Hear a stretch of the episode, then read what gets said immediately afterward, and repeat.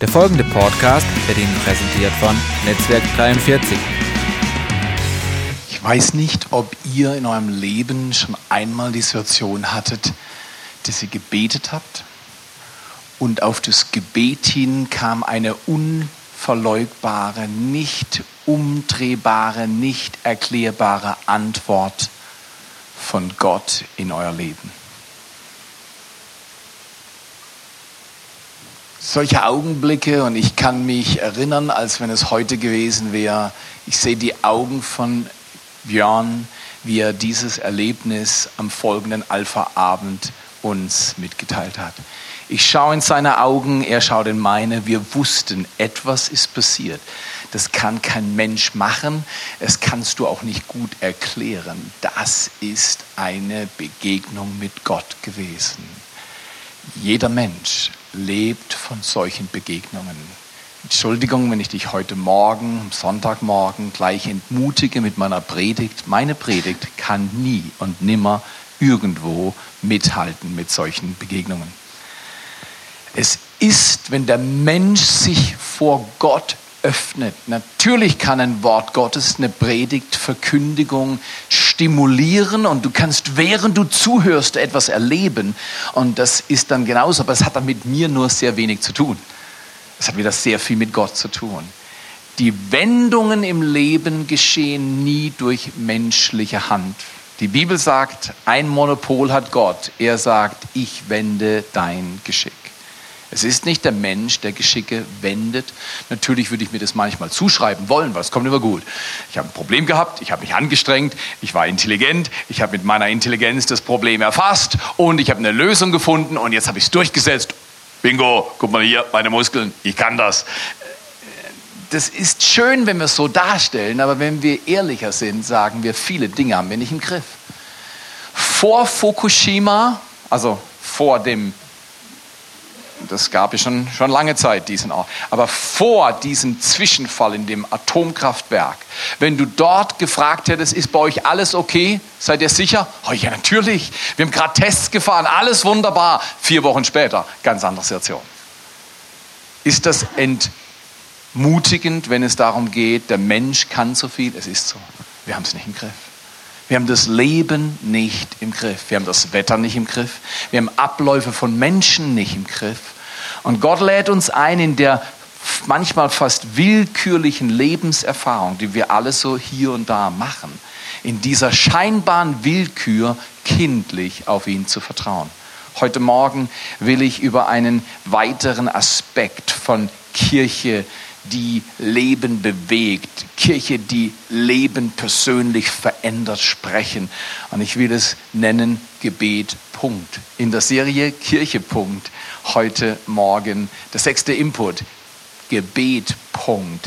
Wie betet man? Ich kann euch das nicht erklären. Es gibt so viele unterschiedliche Möglichkeiten zu beten, dass ich äh, euch am besten ein Beispiel aus meinem Leben erzähle, das etwas zum Ausdruck bringt, wie man beten kann in einer Situation. Es war ungefähr vor 27 Jahren.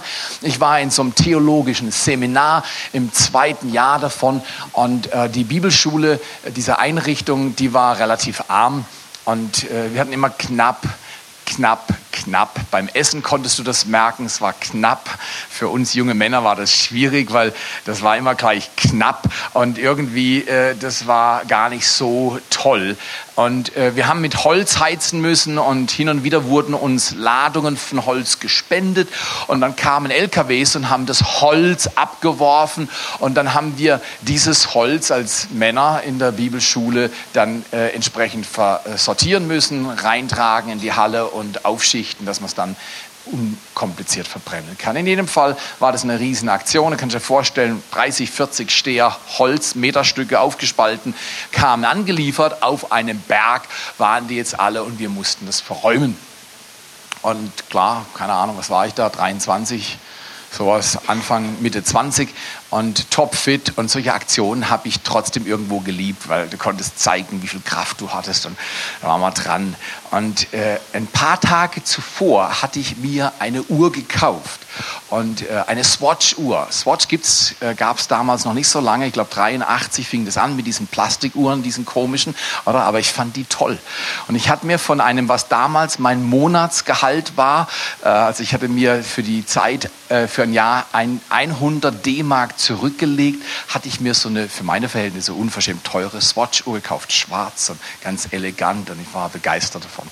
Und an dem Morgen hatte ich die natürlich an war ein bisschen dumm und es fiel mir bei erst auf dem Haufen Holz ein. Ich stand da auf dem Haufen und wir haben dann die Balken runtergeschmissen und dann unten haben sie wieder ein paar andere weitergetragen und dann in die Halle rein und so ging das. Und plötzlich denke ich, wenn da einer mal dummen Balken schmeißt und streift meine nagelneue Uhr, das könnte schlimm werden. Also habe ich gedacht, ich nehme die Uhr ab und ich stecke sie ganz tief in meine Hosentasche. Und das habe ich dann auch getan.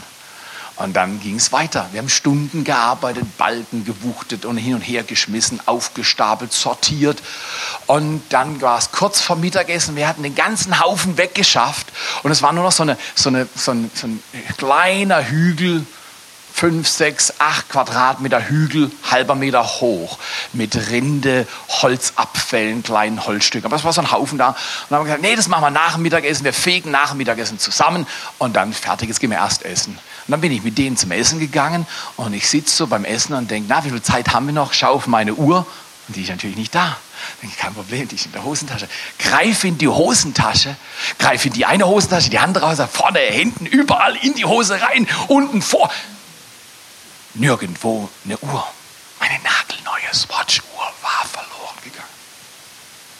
Und plötzlich habe ich rekonstruiert. Die ganze Zeit stand ich auf dem Haufen und schmeiß die Balken runter. Und ich dachte, wahrscheinlich muss sie rausgerutscht sein, dann zwischen die Balken runter.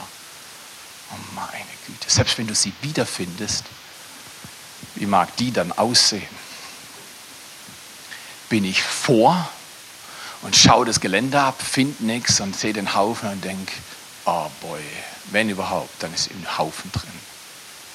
Und die im Augenblick voller Sorge, es ist erstaunlich, oder? wir sorgen uns um kleine Dinge. Ja, wer ist dabei?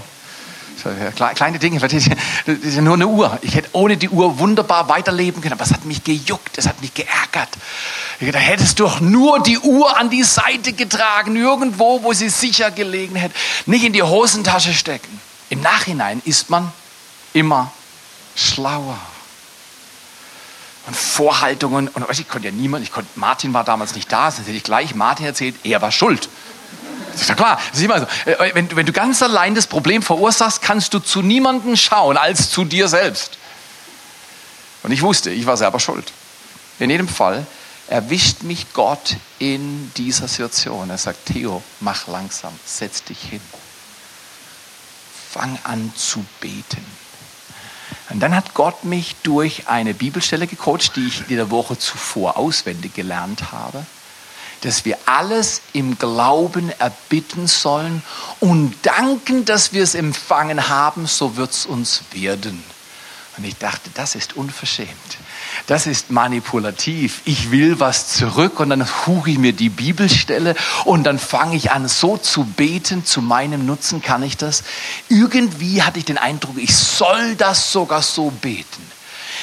Saß ich da, da hinten war der Haufen, hier saß ich, meine Uhr war irgendwo und es war natürlich nicht nur das Ziel, die Uhr zu finden, wir mussten nach dem Mittagessen kurz das Zeugs verräumen. Da hatten wir eine Aktion äh, außerhalb des Hauses. Einmal pro Woche hatten wir so einen Einsatz. Und ich wusste genau, ich muss innerhalb der nächsten halben Stunde, Stunde raus. Und ich sagte, Gott, ich habe zwei Anliegen. Nummer eins will ich die Uhr wiederfinden. Und Nummer zwei soll sie unbeschädigt sein. Dann bete ich so und sage, danke Vater, dass du das Problem löst. Dann bin ich hingegangen zu dem Haufen. Als Maurer kann ich das ganz gut, oder?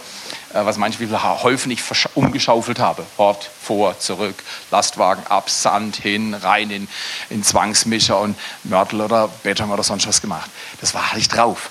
Ich wusste genau, ich muss den ganzen Haufen Holz, Reste, Rinde, Sägmehl, andere Überbleibsel, Dreck, musste ich von hier nach dort umschaufeln. Und während ich das tat, musste ich die Schaufel mit dem Inhalt hochwerfen und gleich so einen, weißt du, einen kleinen Dreh reinmachen, das hast du drauf, oder? Dann fliegt der Inhalt, der auf der Schaufel ist, oder der Haufen, in die Luft und du kannst für eine Sekunde oder zwei screenen, was drin ist. Und so kannst du, und dann kannst du einfach, tschufing. Und weißt du, nach zehn Minuten, tschufing, du denkst, komm, lass es sein. Die Uhr ist fort, die ist im Eimer, das brauchst du nicht machen. Dein Gebet war zwar süß, aber komm, bleib auf dem Boden und weiter. Tschüffim, tschüffim. Rüber anderer Haufen. Und in diesen zehn Minuten, solche Minuten können lang, nach 27 Jahren kann ich mich noch an das Gefühl erinnern, wie ich da in dieser Halle stand und den Dreck geschaufelt habe und meine Uhr wollte. Und dann kam eine Schaufel, die hat zwar nicht mein Leben verändert, aber an die kann ich mich heute noch erinnern. Tschuff! Da lag sie. Da war die schwarze Swatch-Uhr und sie lag so unschuldig auf dem Haufen Dreck. Sofort hingestiefelt. Natürlich, in Gedanken ist sie heil, ist sie heil, ist sie heil, ist sie unbeschädigt, greif sie und fass sie an, streichelt sie ab. Ah, kleine Uhr, ich hab die wieder kleine Uhr. Du wirst nicht glauben, diese Uhr hatte keinen einzigen Kratzer. Und das ist kein Titanglas oder keine Ahnung was. Swatch produziert einfach in Plastik. Und äh, dieses Plastikteil war unversehrt. Warum erzähle ich dir die Geschichte heute Morgen? Ganz einfach.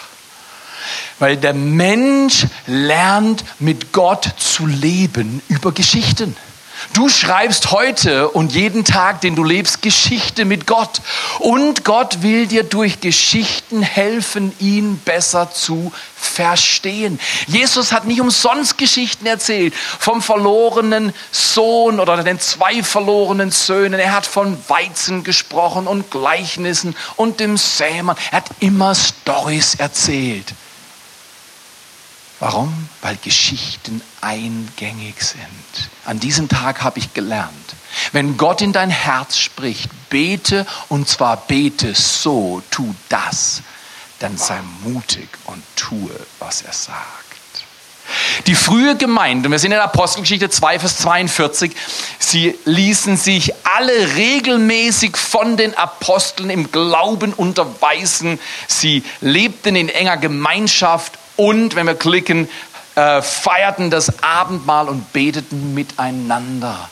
Apostelgeschichte 2, nachdem wir in Kirche Punkt über die Dreieinigkeit, Gott Vater, Gott Sohn, Gott Heiliger Geist gesprochen hat. Fürchte Gott, folge Jesus und lebe erfüllt mit dem Heiligen Geist. So ist biblisch gesehen der Rhythmus. Gott fürchten im Sinne von Angst und Schrecken, nein, im Sinne von Ehrfurcht und Hingabe, im Sinne von Respekt. Gott ist zu fürchten. Warum? Er hat das Universum geschaffen. Er ist der Schöpfer Himmels und der Erde. Dann hat er alles auf der Reihe. Und wir Menschen fragen natürlich gern, warum hast du das zugelassen? Worauf Gott immer sagt, warum hast du das zugelassen? Weil sehr oft ist es menschliche Zulassung und nicht Gottes Zulassung. Gott lässt Dinge auch zu, überhaupt keine Frage. Viele Dinge hat schlichtweg der Mensch verbraten, oder? Wenn wir durch die Geschichte der Menschheit schauen, das Leid, das unsägliche Leid hat sehr oft mit menschlichem Fehlverhalten zu tun. Und Gott lädt uns ein, ihn zu ehren in all dem, was sich als willkürlich in unserem Leben ereignet. Nicht aufgeben, nicht bitter werden, nicht Resolutionen sprechen, ja, das ist so und es ist deshalb und es lohnt sich eh nicht und das kannst du vergessen, nicht bitter werden, sondern diesen dreieinigen Gott anbeten, ihn ehren und sagen, Vater im Himmel, lehr mich, wie ich leben soll. Komm, Jesus, ich will dir nachlaufen. Du bist mein Vorbild. Ich will lernen zu leben, wie du gelebt hast. Und das Ganze geht nur, indem wir immer wieder erleben, dass der Heilige Geist uns mit Kraft und Nähe Gottes füllt, dass wir im Alltag nicht einknicken, nicht aufgeben, nicht traurig werden.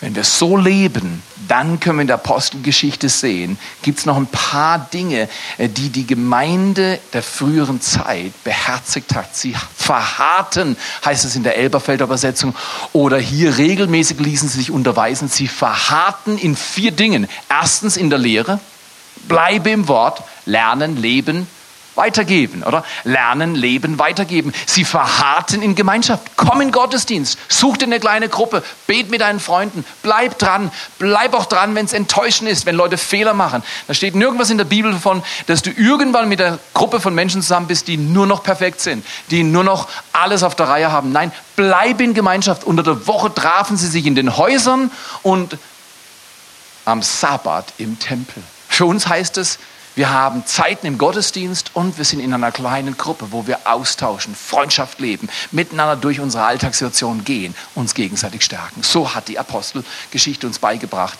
wie die Gemeinde lebt. Das ist eine Priorität. Kostet Zeit, sonntags zu erscheinen und dann noch so in der Hitze im Sommer. Wir sind Motorradfahrer, gerade von Tottenham kommen, vom Gottesdienst in Tottenham entgegenkommen, mit einer Schräglage. Ich, bewund, ich, ich bewundere die immer. Also früher hätte ich das auch gern gemacht, habe ich meiner Mutter versprochen, das war so ein Versprechen mit dem 18. Geburtstag, habe ich gesagt, Mama, ich mache keinen Motorradführerschein. Ich habe es dann in Kanada gebrochen, habe ich ihn doch gemacht, weil er so billig war. Und, äh, aber die, die deutschen Behörden haben mir dann vor 20 Jahren den Führerschein wieder weggenommen. Nicht, weil ich zu schnell war oder irgendwas Böses gemacht. Ich habe einfach gesagt, wir übersetzen Ihnen den Führerschein und dann gilt er für ein Jahr danach wieder ungültig sein. Dann müssen Sie ihn hier machen. Und ich habe ihn nie in Deutschland gemacht. Aber in dem Fall, ich hatte kein Motorrad, aber ich war immer begeistert von dieser Schräglage und dieser enormen Dynamik. Heute Morgen sind mir Dutzende Motorräder entgegengekommen und mit 50 sagst du, puh, hoffentlich rutscht die Masse nicht ab. Ich will nicht zuschauen, wie er durch die Leitplanke in viele Filets aufgeteilt wird. Früher konnte, ich das, früher konnte ich Furcht nicht sehen oder erleben. Ich wusste nicht, wie man Furcht schreibt. Ich wusste nur, wie man Gas geben schreibt. Das konnte ich schreiben. Ja, heute hat sich das ein bisschen geändert. In jedem Fall, auf dem Weg hierher habe ich erlebt, wie viele Leute dem Urlaub und der Zeit und sonstigen Dinge hierher hinterherhängen und sich niemals vorstellen könnten, vielleicht in die Kirche zu gehen. Weißt du wieso? Weil für sie Kirche outdated ist. Kirche muss wieder lebendig werden, mit dem Alltag zu tun haben, in unseren Alltag hineinragen mit Kraft und Liebe. Ich dachte, vielleicht fahren die heute Abend irgendwo vorbei und machen langsam und sagen, vielleicht sollte ich auch mein Leben ändern. Danke, dass ihr euer Leben so ordnet. Ladet andere ein, Jesus nachzufolgen. Das ist der Lebensstil, den Gott uns vorlegt. Erstens in der Lehre, zweitens in der Gemeinschaft und drittens das Brechen des Brotes oder das Abendmahl zu feiern. Darüber reden wir in zwei Wochen. Wir haben jetzt ein gottesdienstfreies Wochenende und ähm, äh, danach, Anfang August, machen wir den Abschluss für die Serie Kirche. Punkt. Aber heute will ich über Gebet sprechen. Gebet verändert das Leben. Gebet ist der Schlüssel, wie du empfängst, was Gott für dich hat. Welches Gebet könnten wir uns vornehmen, wenn wir beten lernen wollen? Ist überhaupt keine Frage. Es ist das Gebet, das alle Christen schon gebetet haben. Es ist das Vater unser. Wenn wir einmal mehr klicken, sehen wir diesen Text aus Matthäus 6 in der Bergpredigt, lehrt Jesus über Gebet seine Jünger. Er sagt, guck mal, wenn ihr betet, betet so. Er hat nicht gesagt, betet hundertmal das gleiche Gebet, sondern nehmt euch an diesem Modellgebet, Vorbild. So könnt ihr beten. Fangt so an. Unser Vater, der du bist in den Himmeln, geheiligt werde dein Name. Das Wichtigste im Gebet ist, dass Gott Gott ist und bleibt. Spreche ihn an. Sag, du bist ein heiliger Gott. Du hast Dinge auf der Reihe, ich manchmal nicht. Kannst du mir helfen? Heile oder heilige mein Leben. Dann mit dieser Hinwendung zu Gott. Du bist der Erste, ich ordne mein Leben nach dir, richtig es aus. Dann bete weiter und das ist das zentralste Anliegen für unsere Zeit. 2000 Jahre oder so alt dieses Gebet. Von höchster Brillanz und Relevanz für den Alltag. Dann heißt es, dein Reich komme. Dein Wille geschehe wie im Himmel, so auf Erden. Wie viel hundert oder tausende Male ich das schon gebetet habe, kann ich dir nicht sagen. Ich bete immer wieder durch das Vater unser, nicht rituell, das haben wir als, als Kinder, ich kann mich gut erinnern, ich bin evangelische, äh, von der evangelischen Kirche äh, her geprägt. Und, und, aber viele meiner Freunde waren katholisch. Und, und die haben mir gesagt, du, ich war im Beichtstuhl und dann habe ich dem Pfarrer, äh, dem Priester erzählt, was ich getrieben habe. Und dann hat er gesagt, jetzt muss ich fünf Vater unser beten. Und dann habe ich mich als Evangelischer mal gewundert, wie, was bringt das, fünfmal Vater unser beten? Soll, soll das irgendeine Veränderung bewirken? Jetzt kein Sport, ich habe mich einfach gewundert. Äh, aber guck mal hier, du könntest Vater unser hundertmal beten. Das kann sein, es geht gerade an dir vorbei, nach 100 Mal hast du nichts erlebt. Wir haben das in der Kommunion, äh, die im Kommunionsunterricht, nachher Firmenunterricht und wir in der Konfirmation, ich kann mich erinnern, wir haben das Vater unser auswendig gelernt. Wir waren so 14, 15 oder wie viele Boys und Girls und ich habe mein Auge, da war noch jemand anders von den Zeugnissen, oder, äh, auf die Girls ausgerichtet und sie damals auf die Boys, ich glaube es war Ellen in ihrem Zeugnis und ich fand die, fand die immer attraktiv und während ich das gemacht habe, habe ich das Vater unser runtergeleiert. Aber der ich mich fragen soll, habe ich irgendwas begriffen, Vater unser? Nichts, gar nichts. Ich habe es einfach nur runtergeleiert. Das kann Jesus nicht gemeint haben. Er hat nicht gesagt, leier was runter und befriedige dein schlechtes Gewissen, sondern bete etwas und öffne dein Herz, dass es dich total berührt und verändert. Und so kann man beten, dein Reich komme, dein Wille geschehe wie im Himmel, so auf Erden. Eine kurze Frage heute Morgen. Denkst du, dass im Himmel Krankheit ist? Denkst du, dass im Himmel Streit ist? Denkst du, dass im Himmel Einsamkeit ist? Denkst du, dass im Himmel Mangel an Versorgung finanziell oder in irgendeiner Art und Weise ist? Denkst du, dass im Himmel zerbrochene Herzen sind? Nicht. Gott lädt uns ein durch seinen Sohn Jesus Christus. Für jedes Problem ist dieses Gebet ein eine Antwort. Du sagst, okay, ich bin heute krank. Dann sagst du, im Himmel ist Gesundheit, jetzt bete ich, dass der Himmel die Gesundheit, die da ist, in meinen Körper hineinbringt. Danke, Jesus, dass dein Reich heute Morgen kommt. Wenn du bei der Arbeit zu viel los hast, wenn es Stress in Beziehungen gibt, dann bete dein Reich komme. Ist kein Streit im Himmel? Noch nie gewesen ja, doch vielleicht mit der Ausnahme einmal, da hat äh, das Engelwesen Luzifer aufbegehrt gegen Gott, aber ist eine andere Geschichte, die wird mich heute zu weit wegführen, aber ansonsten im Himmel geht es friedlich zu. Und zwar nicht so langweilig friedlich, sondern kreativ friedlich, lebendig, wunderbar. Bete dein Wille geschehe wie im Himmel, so auch in meinem Leben. Das habe ich mit dieser Uhr gebetet und seitdem immer wieder gebetet. Vater, das ist nicht dein Wille. Du willst das. Ich weiß das.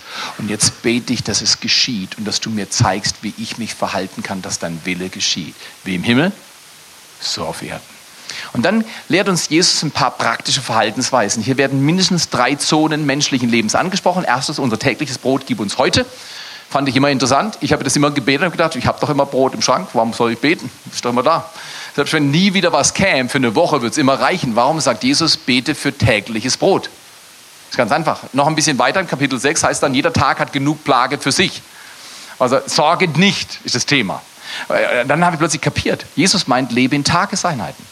Und ich sage dir ganz ehrlich, ich, noch heute, immer wieder muss ich mich ermutigen, in Tageseinheiten zu leben. Das heißt nicht, dass ich nicht planen soll. Plane unbedingt. Natürlich muss ich sortieren. Aber lebe dann einen Tag, nicht fünf Tage voraus oder fünf Wochen. Manche Leute machen sich mit 35 Sorgen, was sie mit der Rente dann anfangen werden, wenn sie sie vielleicht knapp kriegen oder so. Mach dir Sorgen. Was ist, wenn mein Rücken immer schlechter wird und ich nicht mehr laufen kann? Du machst dir Sorgen für einen Augenblick, der vielleicht Jahre im Voraus liegt und du quälst dich heute. Jesus sagt, tu das nicht. Lebe in Tageseinheiten. Bete jeden Tag für die tägliche Versorgung unser täglich Brot, unsere tägliche Arbeit, unsere tägliche Versorgung, was auch immer, Finanzen, Umgebung, was immer du brauchst. Bete für tägliche Versorgung. Oder viele Menschen auf dieser Welt haben nicht für den morgigen Tag. Und Jesus lehrt die Reichen wie die Armen, bete für einen Tag. Jeden Tag einzeln leben, nicht wochenweise auf deine Psyche aufhäufen. Kein Wunder, dass die Psyche das nicht trägt einen Tag, einen Augenblick, Stück um Stück im Jetzt mit Gott leben. Und dann heißt es, geht es um Versorgung. Das nächste, da geht es um Beziehungen. Und vergib uns unsere Schuld, wie auch wir unseren Schuldnern vergeben haben. Hochinteressant, Gott bindet seine Vergebung, er gibt allen gerne alles. Aber nur, wenn wir es selbst vergeben. Wenn wir vergeben, das heißt loslassen. Ich kann zum Beispiel das Vaterunser runterleiern und mit Stefan Theater haben. Ich habe kein Theater mit Stefan, aber ich könnte es haben. Und dann bete ich, ah oh ja, vergib uns unsere Schuld. Amen. Und dann mache ich wieder weiter. Wenn der Stefan das nochmal macht, ich sag dir, ich werde es ihm zeigen.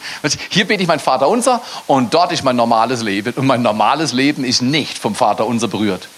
Und Jesus sagt keine Ritualgebete, sondern Modellgebet. Lebe das in deinem Alltag. Vergib in einer Weise, dass du dich nicht mehr erinnern willst, was jemand falsch gemacht hat. Puh, durch eine andere Art zu vergeben. Jesus sagt, Vergebung funktioniert. Gute Beziehungen funktionieren nur, wenn wir loslassen. Aber letzte Woche hat doch er. Und wenn er das nochmal macht, dann werde ich es ihm. Nein, lass los. Ja, aber dann, dann bin ich doch vollkommen offen für Missbrauch. Menschlich gesehen, ja. Aber nicht mit Gott. Er schützt dich. Vergib, lass los und geh weiter. Geh vorwärts, nicht das Alte festhalten, sondern das Neue im Jetzt empfangen und leben lernen. Vergebung ist Gottes Art, wie wir Beziehung leben auf Erden. Nicht rechtfertigen, nicht anklagen, nicht bitter werden, nicht besser wissen. Alles verstehbar, alles hunderttausendmal geübt, nützt nichts. Es geht nur weiter, wenn wir vergeben nur weiter, wenn wir vergeben. Und dann der letzte Tipp, den Jesus uns im Gebetsrhythmus gibt. Er sagt, ähm, betet Vater, führ uns nicht in Versuchung, nicht im Sinne von Gott versucht dich oder mich, nein, sondern was es meint ist, führe mich in der Versuchung, dass ich nicht falle. Ich will mich leiten lassen von dir, auch wenn ich verlockt werde von einer Sache. Wer kennt es nicht? Irgendeine Sache juckt dich gerade, oder?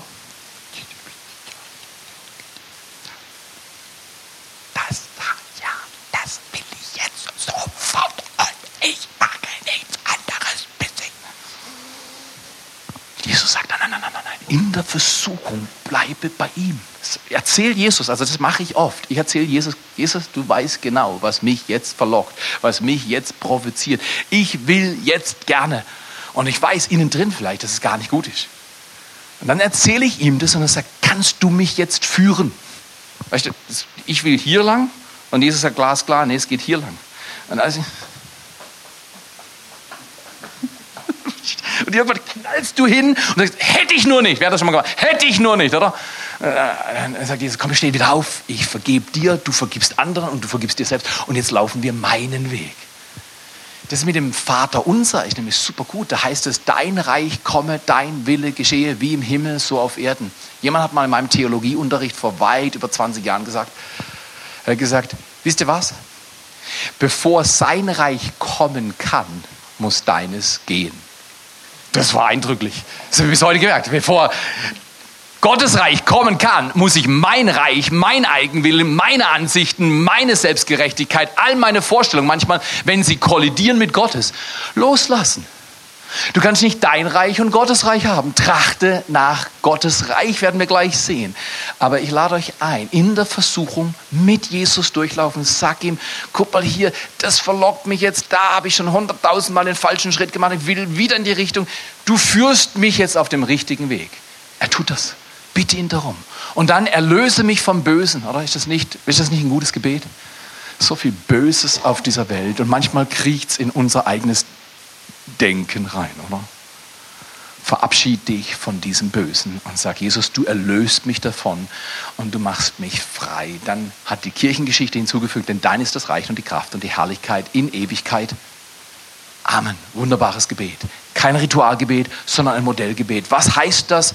Das erklärt er in einem nächsten Vers. Wir haben 9 bis 13 gelesen. Jetzt haben wir kurz mal Matthäus 6, 33. Fast am Ende des Kapitels 6 in der Bergpredigt sagt Jesus, trachtet zuerst nach dem Reich Gottes und seiner Gerechtigkeit. So wird euch, Entschuldigung, äh, habe ich mich selber Genau, äh, trachtet zuerst nach dem Reich Gottes und seiner Gerechtigkeit und dies alles wird euch hinzugefügt werden. Zusammengefasst ist es in dem Klick, den wir gerade kurz gesehen haben, mein Fehler vom Ablauf. Ähm, zusammengefasst ist das in einem Zitat von Ian Bounds. Er hat gesagt, Gott formt diese Welt durch Gebet. Gott formt diese Welt durch Gebet. Wie kommt er drauf? Ganz einfach, es ist das Vaterunser. Du betest, dein Reich komme wie im Himmel, so auf Erden in deinem Leben. Für deine Arbeit, für deine Beziehung, für deine Finanzen, für die Gesundheit, für die Anliegen, die du hast. Du betest immer wie im Himmel, Schau, wie es im Himmel ist. Was denkst du? Da musst du schauen in der Bibel. Lies in der Bibel. Lernen, leben, weitergeben, oder? War der Rhythmus? Die Lehre Jesu beachten, ihm nachfolgen. Und dann betest du genau das, was du im Himmel siehst, im Himmel gibt es keine Arbeitslosigkeit. Wenn jemand seine Arbeit verliert, dann sagst du, danke Jesus, du hast neue, zeig sie mir. Und dann läufst du den Weg, das kann dann vielleicht dauern oder es geht sofort, aber der Herr hat Arbeit. Der Herr hat gute Beziehungen, der Herr hat Familie, der Herr baut Kirche auf. Er hat versprochen, wenn wir beten, dein Reich komme, dein Wille geschehe, dann wird er bei uns sein alle Tage. Er wird handeln. Und Ian Bounds hat wunderbar zusammengefügt, dass wenn wir beten, formt Gott. Und man könnte auch sagen, Gott formt oder gestaltet die Welt durch Gebet. Wenn du Gottes Gestaltung willst, dann bete. Sag, Gott gestaltet diese Beziehung doch neu. Hier habe ich mit der Person Ärger. Hier bin ich enttäuscht worden. Dort bin ich überfahren, übergangen, missbraucht verurteilt worden. Dort haben sie das mit mir gemacht oder hier habe ich das gemacht. Gib ihm das und sag, ich will, dass deine Himmel auf diese Erde kommt, genau in dieser Situation. Wäre das nicht fantastisch? Wäre das nicht fantastisch, dass wir als gesamte Kirchgemeinde an allen Standorten miteinander beten, dein Reich komme, dein Wille geschehe. Und wie wir erleben, dass er unser Leben formt. Diese Formung ist, wie ich am Anfang gesagt habe, eine persönlich subjektiv erfahrene. Du betest und du erlebst etwas persönlich Übernatürliches. Es ist unglaublich wichtig. Der christliche Glaube ist nicht rational erklärbar. Erklär doch mal jemand. Ein Mensch namens Jesus Christus hat 30 oder so Jahre auf dieser Erde gelebt, ist dann an einem elenden Kreuz angenagelt worden, worden ist verblutet, ist gestorben und am dritten Tage auferstanden. Hey, Entschuldigung, geht aber zu deiner Arbeitsstelle. Sag du, ich habe heute Morgen schon zu jemandem gesprochen, äh, der hat vor 2000 Jahren gelebt und den haben sie gekreuzigt und der ist von Toten auferstanden. Und dann sagen sie, mh. und, und, und du hast mit ihm geredet. Ja, heute Morgen. So, ich kenne guten Therapeuten. Im Kopf, Entschuldigung, im Kopf kriegst du es nicht auf die Reihe. Gottes Sohn auf die Erde gekommen, da braucht es Offenbarung. Ich weiß, meine Mutter hat Jahre für mich gebetet, dass ich mein Herz öffnen kann. Und mit 15 nach drei, also sehr, sehr heftigen Unfällen, war ich an dem Punkt, wo ich dachte, irgendwas läuft hier schief. In einer Woche drei Fahrradunfälle, das hatte ich nie erlebt. Ich kam heim von einer dieser Exkursionen und habe meiner Mutter erzählt, was lief. Und dann sagt sie, Theo, ich habe den Eindruck, jemand will dein Leben beenden, bevor du richtig angefangen hast. Wie wär's, wenn du dein Leben nochmal ganz in die Hände Gottes legst und ihn bittest, dass er dir hilft mit dem Gaspedal? Oder damals war das mit den Pedalen auf dem Fahrrad. Ich kann mich an den Tag erinnern. Im Oktober 1978 saß ich da und habe dieses Gebet gebetet. Jesus, komm du in mein Leben. Ich öffne mein Herz. Ich will mit dir leben. Du bist bei mir. Du segnest mich. Du schützt mich. Zur Not auch vor mir selbst. Das habe ich erlebt. Ich lade dich ein. Bete so. Lass Gott dein Leben formen. Wir waren vor über 20 Jahren in Kanada und ich war dort mit meiner Frau in der Leitung einer Kirchgemeinde im Norden Albertas in Fort McMurray und lief alles wunderbar, aber irgendwie hatten wir den Eindruck, wir sollten wieder zurückkommen nach Deutschland. Und dann haben wir 1992 eine Pause gemacht und sind drei oder vier Wochen hierher geflogen, also hierher geflogen und durch Deutschland ein bisschen gereist. Da haben wir uns verschiedene Städte angeschaut und gedacht, na, vielleicht geht es dorthin und dorthin, mal in Düsseldorf, Stuttgart, Karlsruhe, Freiburg und an anderen Plätzen. Und irgendwo hatten wir den Eindruck, nee, das ist es nicht. Dann war die Reise war fast vorbei und wir dachten, komisch, wir dachten, das ist der Augenblick, Gott ordnet unser Leben neu, gibt es eine neue Richtung. Wir gehen zurück von Kanada nach Deutschland, aber haben nichts gehört. War kein Eindruck da. Wir haben gebetet und gesagt, Gott, du kannst uns zeigen, wenn wir eine Änderung in unserem Leben vornehmen sollen. Und dann hat meine Mutter in der letzten Woche gesagt, du, ich kenne da so ein Ehepaar, die leben im Schwarzwald. Dann sage ich, Schwarzwald? Nee, ist nichts für mich. Schwarzwald gehe ich nicht. Äh, ich will in die Stadt. Ich habe in Dallas studiert, ich habe in Toronto gelebt, ich habe in Fort McMurray gelebt, aber ich komme aus Freiburg, wenigstens eine Kleinstadt. Gott, organisiere mir eine kleine Stadt. In eine kleine Stadt gehe ich, aber nicht in Schwarzwald. Aus reinem Gehorsam sind wir zu einem Gespräch mit einem Ehepaar gefahren äh, und äh, wir haben uns ausgetauscht. Und 1992 im November war klar, zu klar fast, fast beängstigend klar, nach einem Gespräch, dass unser neuer Standort mitten im Schwarzen Wald, Schwarzwald, im Schwarzen Wald, genau, äh, mitten im Schwarzwald und dann noch im Hotzenwald, als Freiburger, das war mir ein Begriff. Und, und, und das, das äh, und hat Gott nicht erstaunlich humorvolle Wege? Heute höre ich unsere Kinder sagen mit 20 und mehr, äh, wir leben hier gerne. Das ist erstaunlich und ich lebe auch gerne, aber bevor Gott mit dir handelt, findest du das, was er für dich will, vielleicht schlimm. Wenn er handelt, dein Herz formt und verändert, er formt die Welt durch Gebet, du betest, dann findest du es grandios. Ich will an keinem anderen Ort leben als genau hier. Und das ist grandios. Gott handelt in unserem Leben.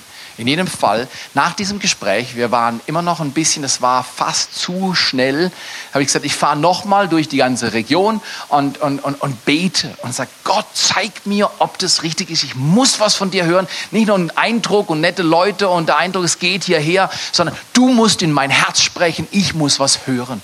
Unsere Tochter war so klein, so, so, so klein, saß hinten auf dem Rücksitz von dem ausgeliehenen Wagen, den ich von meinem Bruder gehabt habe. Und wir sind durch den Schwarzwald gefahren. Es war Ende November, es hatte geschneit. Ich war da oben in Wehrhalten. Ich erinnere mich, als wenn es heute wäre. Fahr rein, Wehrhalten, bieg ab Richtung Engelschwand durch dieses Waldstück. In diesem Waldstück, du magst sagen, Theo, du hast einen Sprung in der Schüssel oder sonst irgendwas, ist mir gerade wurscht. Ich habe was gehört. Die Worte waren genau diese Worte. 1992. Es hat mein Leben gern, die letzten, nächsten, letzten oder die folgenden 20 Jahre waren anders aufgrund dieser Worte. Go, prepare for a new dawn in the Black Forest. Auf gut Deutsch, gehe und bereite einen Aufbruch im Schwarzwald vor. Sei Teil eines Aufbruchs in dieser Region. Das hat es repariert. Im November, im dunklen Wald, mit Schnee, menschlich, ich habe ich habe in meinem BATH war ein Hauptimpuls des Studiums, Theologiestudiums, Gemeindeaufbau und Gemeindewachstumsstudien. Und wir haben genau das Gegenteil gemacht, was diese Studien mir empfohlen haben. Geh in urbane Zentren, geh in Zonen, wo viele Menschen wirksam zu erreichen sind. Und Gott sagt, geh in den verlassenen Schwarzwald, mitten in ein enges, dunkles Tal. Dort pflanzt dein Leben. Ich habe was für dich. Weißt du was? Manches, was Gott sagt, nicht alles, ist einfach schwer zu verstehen. Vertraue trotzdem. Wenn du dir nicht sicher bist, prüfe es an der Bibel. Äh, ich meine, ich springe aus dem zehnten Stock oder sowas. Das ist Blödsinn. Ja? Äh, das habe ich nicht gesagt. Aber manches, was Gott zu dir sagt, ist schwer zu verstehen am Anfang. Dann bete und Abschluss heute Morgen. Corrigan Boom hilft uns, wie wir mit Dingen umgehen. Sie sagt, du verlierst keine Zeit, wenn du auf Gott wartest als Hektiker, Chaosmanager, als Typ, der stundenlang Krampfen schaffen kann, hat Gott mir über die letzten Jahre beigebracht, die große Kunst ist nicht arbeiten. Jetzt sei fleißig. Aber ich kenne viele fleißige Menschen, die nicht erreichen, wozu sie geschaffen wurden.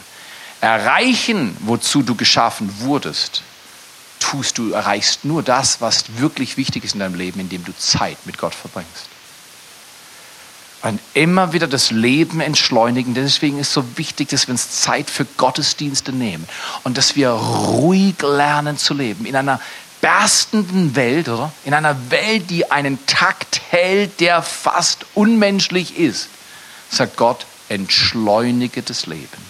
Such dir Freunde unter der Woche, mit denen du dein Leben teilst geh und höre Gottes Wort. Prioritäten setzen, es ist so wichtig. Nimm dir Zeit alleine. Gestern habe ich über eine Stunde verbracht, einfach nur zu warten. Ja, Theo, du bist ja in so einem besonderen Beruf, das kannst du besonders gut. Ich sage, weißt du was, geh mal mit mir eine Woche mit und ich zeig dir, was für einen besonderen Beruf ich habe.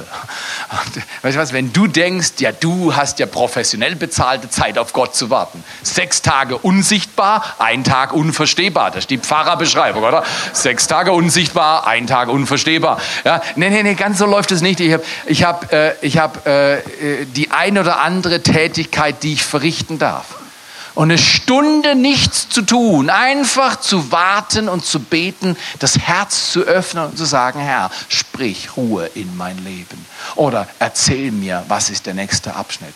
Davon lebt deine und meine Seele. Martin und Band, wenn ihr vielleicht nach vorne kommen wollt, lasst uns ein bisschen entschleunigen. Und die Band spielt ein wenig und sag du doch vielleicht zu Gott, Vater, kannst du in mein Leben kommen? Kannst du vielleicht neu mit mir reden und mir zeigen, wie Leben geht? Kannst du mein Herz berühren?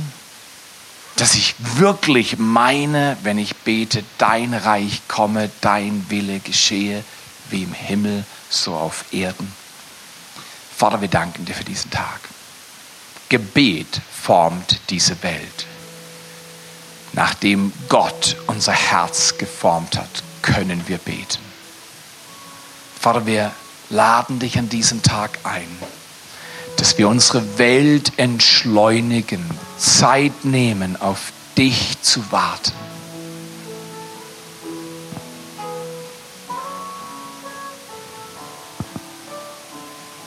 Wir laden dich ein.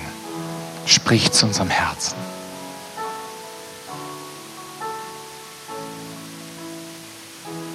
Danke, Herr, dass jeder von uns hören kann. Zum Beispiel, dass du uns liebst und dass du Ja sagst zu uns und dass unser Leben nicht sinnlos ist und dass es nicht willkürlich ist und dass Unrecht immer wieder neu sich wiederholt, sondern du sprichst heute Morgen in unser Herz. Siehe mein Kind, ich liebe dich. Du bist mein Kind du bist in meiner Hand sicher und geborgen. Danke, Vater, dass du dein Wort in unser Leben sprichst. Dass du die großen und kleinen Dinge dieses Lebens mit uns ordnest. Und wir erleben, wie Kirche aufbricht in einer Zeit, wo so viele Dinge schlichtweg auf den Boden fallen. Danke, Vater. Danke, dass wir dieser Woche uns Zeit nehmen zur Ruhe, zur Entschleunigung, dein Wort zu lesen, zu beten, in Gemeinschaft zu verharren und dass du diesen Lebensstil beatmest mit deinem Heiligen Geist. Danke, Vater. In Jesu Namen. Amen.